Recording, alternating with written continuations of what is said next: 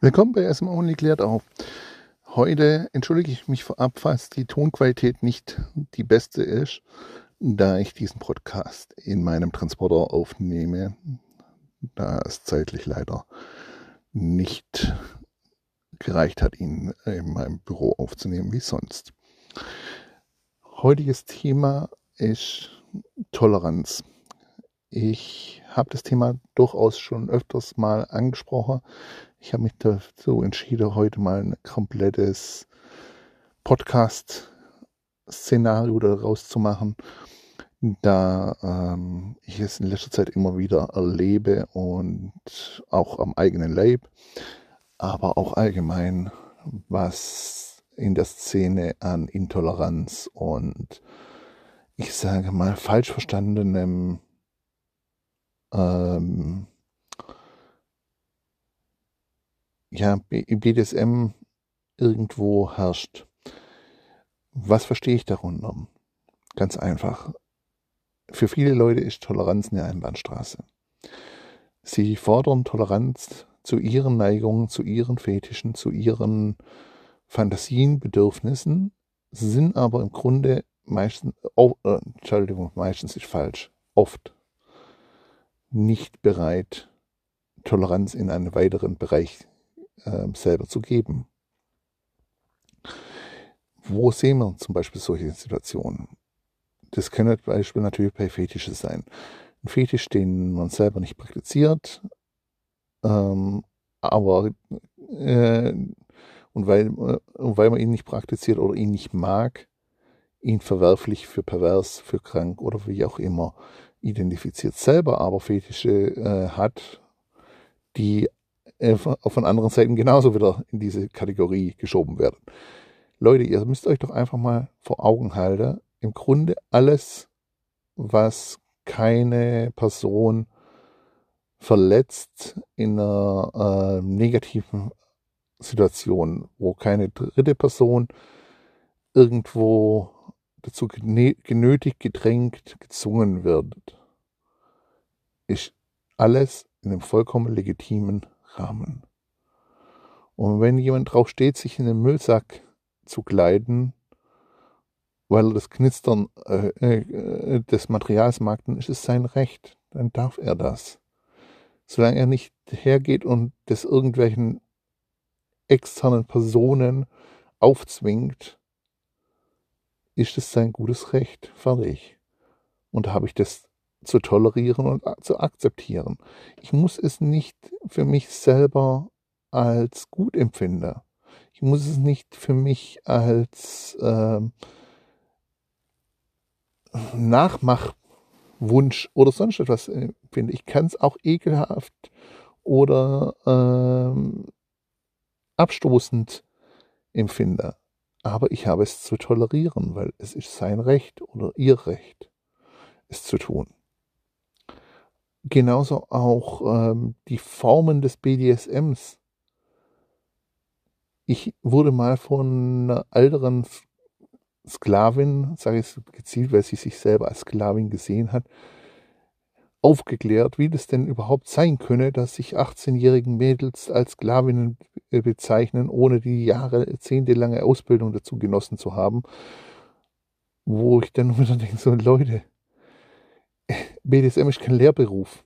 Wenn ihr das in der Fantasie praktiziert, wo eure Fantasie und euer Bedürfnis dazu diese jahrelange Ausbildung beinhaltet, dann ist das euer gutes Recht. Aber genauso müsst ihr halt damit recht, zurechtkommen, dass eine 18-Jährige, die äh, noch mit BSM im praktischen Sinne noch nie Erfahrung hatte, sich als Sklavin sieht, weil sie sich unterwirft und äh, von ihrem Partner geführt wird. Das ist genauso ihr Recht und sie fühlt sich in dem Moment als Sklavin und somit ähm, darf sie sich als Sklavin bezeichnen. Und das ist halt so etwas, was in der Szene leider Gottes sehr häufig immer in dieser ähm, Tunnelblick-Richtung bewertet wird weil man seinen Fetisch, seine Fantasie irgendwo ähm, in eine Richtung auslebt, was ja vollkommen legitim ist. vielleicht sehr viel Zeit, vielleicht auch sehr viel ähm, Energie und Fantasie hinein entwickelt. Und man sieht in dem Moment aber äh, andere Leute, die sich quasi viel spielerischer, viel einfacher, viel weniger intensiv mit der Situation äh, beschäftigt. Und dadurch fühlt man sich dann, dann teilweise, ja, ich sage mal, vernachlä äh, für, äh, oder für nicht vollgenommen für, für seine Passion, für seine Praktik. Aber es ist nun mal jedermanns gutes Recht, es so zu praktizieren, wie er oder sie das möchte. Wie gesagt, ich kann das in dem Moment für nicht fair oder nicht toll oder was auch immer sehen, aber das ist wie beim Sport. Ich habe früher Bogen geschossen. Ja, ich hatte am Schluss einen Compound-Bogen mit Stabilisatoren, mit äh, Hightech-Pfeilen und so weiter und habe das auch relativ intensiv praktiziert. Das könnte ich natürlich auch verächtlich dastehe und sage, ja, du mit deinem Holzstecker und dein, äh, dein Holzpfeilen, was willst du schon? Das ist ja nicht, du, du hast ja gar kein Interesse an dem Sport, du hast ja gar kein Interesse an dem, was ich hier, was mir hier tue. Guck mal, das brauchst du, sonst bist du kein richtiger Bogenschütze. Aber das wäre Blödsinn. Weil, wenn die Person eventuell zum Beispiel äh, sich es nicht leisten kann, in diese, in diese Richtung zu gehen, in die Hightech-Richtung, oder es auch einfach auch aus eigener Überzeugung und Co. sagt, ich möchte dieses traditionelle äh, Schießen nutzen, dann ist es genauso äh, das Recht und deswegen ist die Person trotzdem Bogenschütze. Ähm, und davon abgesehen kann die, äh, kann die mit, äh, die Person mit ihren primitiven Möglichkeiten und Umständen ein höheres Ergebnis schieße wie die Person mit Hightech und Co. Und so ist halt im BDSM genauso. Wenn ich eine sehr intensive Fantasie äh, habe und ich brauche dieses, ähm, ich möchte mich quasi in ein festes Rollenbild bewegen und ich brauche äh, gefühlt tausend Regeln und es muss äh, Rituale geben und, und, und, und. Dann ist es vollkommen legitim und es darf auch so sein. Aber es gibt auch die andere Seite und die darf genauso da sein. Ähm, ich sagte ja auch schon, dass ich es quasi am eigenen Leib mal wieder gespürt habe.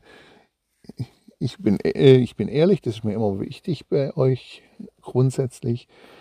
Ähm, ich bin Single, das bin ich schon äh, länger ich habe immer wieder Spielbeziehungen, ähm, aber bisher noch nicht wieder die pa äh, passende äh, Partnerin fürs Leben gefunden. Sehe ich aber auch pragmatisch, weil ich ein sehr extremes Leben habe. Ich bin bis zu dieses Jahr ca. 35 Veranstaltungen im Jahr. Ich drehe Porno, äh, Pornos. Ich bin ähm, sehr, sehr viel eben unterwegs. Ich bin nicht monogam.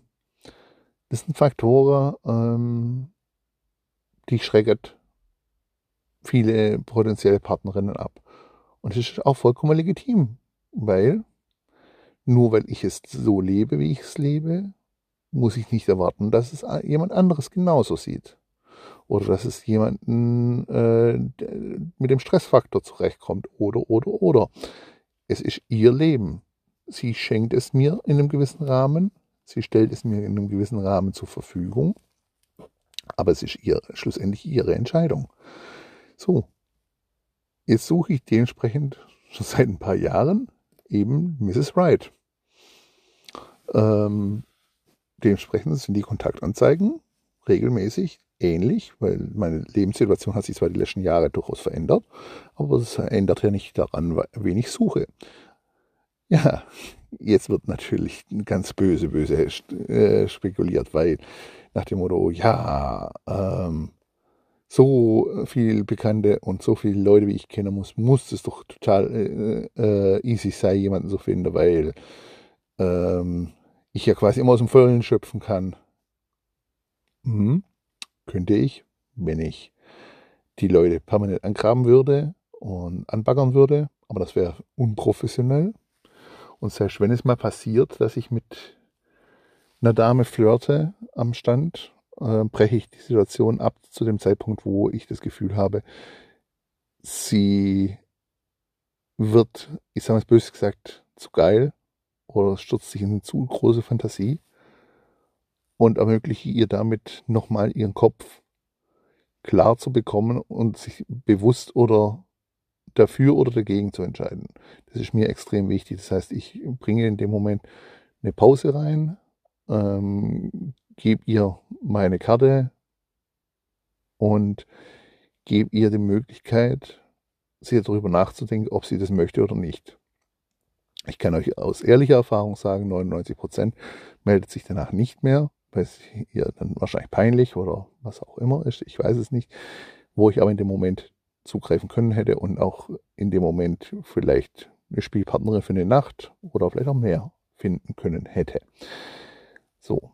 Ähm, ich will, also bitte versteht das nicht falsch. Das soll keinesweise ein Jammern oder ähm, dergleichen sein, sondern nur ein Verständnisthematik, warum auch jemand wie ich, der sehr viel in der Szene unterwegs ist und sehr viel Kontakte hat, trotzdem ist nicht automatisch ähm,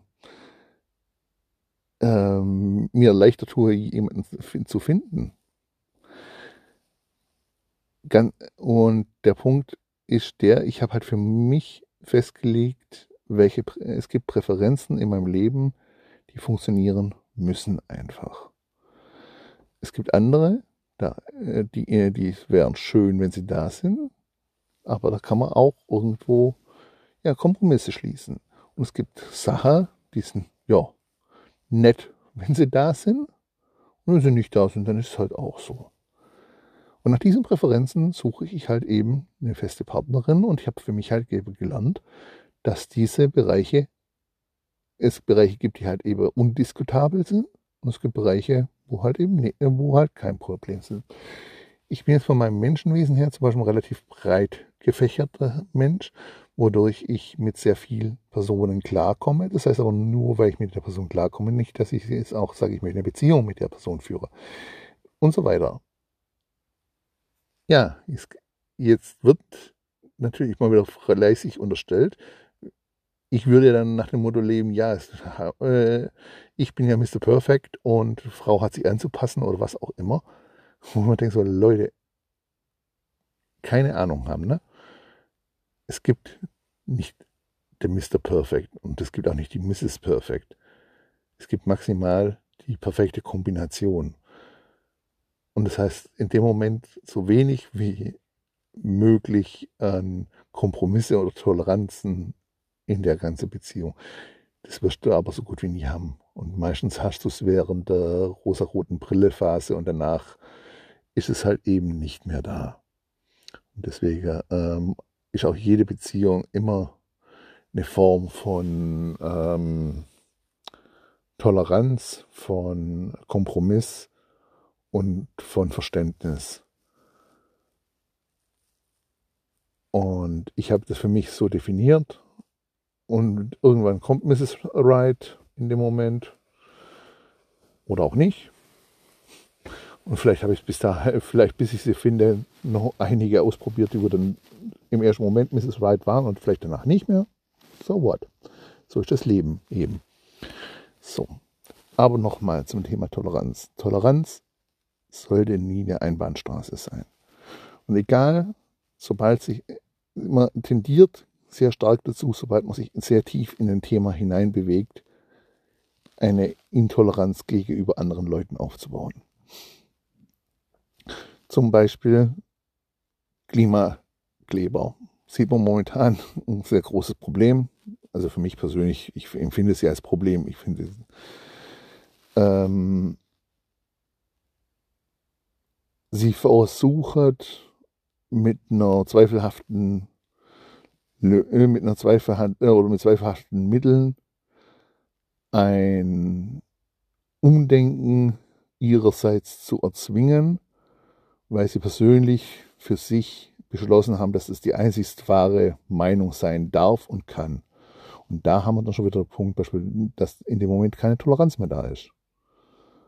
Weil eine Toleranz wäre, auch sich in die andere Person zu versetzen die Argumente anzuhören, sie eventuell ähm, vielleicht auch seine eigenen zu überdenken, aber im Zweifelsfall die andere Meinung zu respektieren, auch wenn ich sie nicht akzeptiere. Aber ich habe immer das ähm, Anrecht, dass meine Meinung, dass mein Wunsch respektiert wird. Wie gesagt, ob er danach äh, Anwendung findet, ob er danach äh, nicht auch ignoriert wird, ist eine ganz andere Angelegenheit. Aber Respekt und Toleranz sollte immer da sein. Ich verbiege mich nicht für andere Leute. Die Zeiten sind für mich persönlich vorbei. Ich lebe und stehe zu meinen Meinungen. Und das ist ein hartes Los, was man da manchmal zieht, weil man da doch auch eine sehr hohe ähm, Anfeindungsquote bekommt. Deswegen, ich kann es jedem nur empfehlen, es zu machen, sofern man damit leben kann, dass man nicht jedermanns Liebling ist. Ähm, ich kann damit leben, deswegen habe ich für mich persönlich entschieden, ich lebe mein Leben, wie ich es leben möchte. Und ähm, dergleichen respektiere aber auch jeden, der das Leben nicht so leben kann oder will wie ich. Ich habe sehr häufig schon die Situation gehabt, dass ich halt über Spielpartnerin oder dergleichen hatte, die ganz klar eben andere Prioritäten, höhere Prioritäten hattet wie mich. Und das muss ich in dem Moment respektieren, weil wenn Kinder da sind, haben die Kinder eine höhere Priorität. Wenn ihr Job wichtiger ist wie ich im Leben, dann ist es ihr Recht, dann darf sie ihr, dann muss sie ihren Job eine höhere Priorität einräumen. Aber das sind alles Sachen, die man halt eben in dem Moment für sich äh, definieren muss. Und da hilft es einfach zu kommunizieren. Das hilft da unheimlich, wenn man untereinander klärt, was ist das, was ähm, mir wichtig ist und in welcher Rangordnung oder in welcher Priorität agiert mein Partner oder meine Partnerin in dem Moment. Natürlich kann es passieren, dass ich dann der, meinem Partner oder meiner Partnerin vielleicht auf den Schlips trete und sie sagt, nö, ich bin, sehe nicht, dass ich auf Platz 3, Platz 5, Platz 7 in meinem Leben eingestuft werde dann ist es die persönliche Meinung. Und wenn ihre Meinung oder seine Meinung daraus besteht, dann die Beziehung zu beenden, weil es nicht akzeptabel ist, dass, ich, dass man in der Prioritätenliste da steht, wo man steht, dann ist es aber auch in dem Moment ehrlich, fair und muss auch wieder respektiert werden. Und das ist der Punkt. Respekt sollte man jeder Meinung und jedem ähm, Wunsch diesbezüglich beibringe. Und wenn man das alle mehr hat, dann äh, haben wir, hätte man eine viel buntere und viel intensivere Szene und Lebenseinstellung und alles. Aber wir tendieren alle gern dazu, umso tiefer wir uns halt mit einem Thema beschäftigen, umso enger den Tunnelblick äh, zu setzen und umso intoleranter gegenüber Unperfektionisten, ähm, gegenüber meiner Meinung zu halten. Und das ist schade. Und deswegen habe ich diesen Podcast heute in der Situation gewidmet. Ich habe jetzt auf, auf, Intro, Outro und Co. verzichtet, weil ich es, wie gesagt, spontan am Handy aufgenommen habe. Ihr wisst, wenn irgendwelche Fragen sind oder wenn ihr ähm, Wünsche habt, was man im Podcast mal besprechen solle, könnt ihr euch jederzeit unter blog.sm-only.de melden. Wir haben jetzt seit neuem auch endlich unseren Online-Shop, auch wenn er gerade noch im Aufbauphase ist. Die ersten Artikel stehen online. Ihr wisst, die meisten Sachen von uns sind Unikate, das heißt, wenn weg, dann weg. Ähm, deswegen, wenn euch, wenn euch spontan eine äh, wenn ihr euch spontan in eine Peitsche verlieben solltet oder in ein Spielzeug verlieben solltet, wartet nicht zu lang. Ähm, ich kann natürlich gern versuchen, eventuell etwas nachzubauen, aber es wird garantiert nie so werden wie das erste, sondern es kann, kann annähernd, äh, annähernd ähnlich werden. Das haben halt Unikate eben an sich. Ich wünsche euch noch einen wunderschönen Tag, Abend, Morgen, je nachdem, wann ihr es hört. Und freue mich darauf, euch wieder auf ganz vielen Messen äh, zu sehen. Wir sind jetzt auf der Fetisch-Veranstaltung äh, in Bottrop. Dann sind wir auf der BoundCon, äh, BoundCon, auf der Buffevo. Auf der BoundCon sind wir auch, aber das sind wir erst nächstes Jahr wieder. Auf der Buffevo in äh, Hofheim-Wallau. Dann in, auf der Erotikmesse in Innsbruck. Und natürlich auf der Venus Passion und in der Schweiz und auf der Ekstasia. Ja. Wie gesagt, wenn Fragen sind, einfach melden. Ich wünsche euch was. Euer SM Only Team.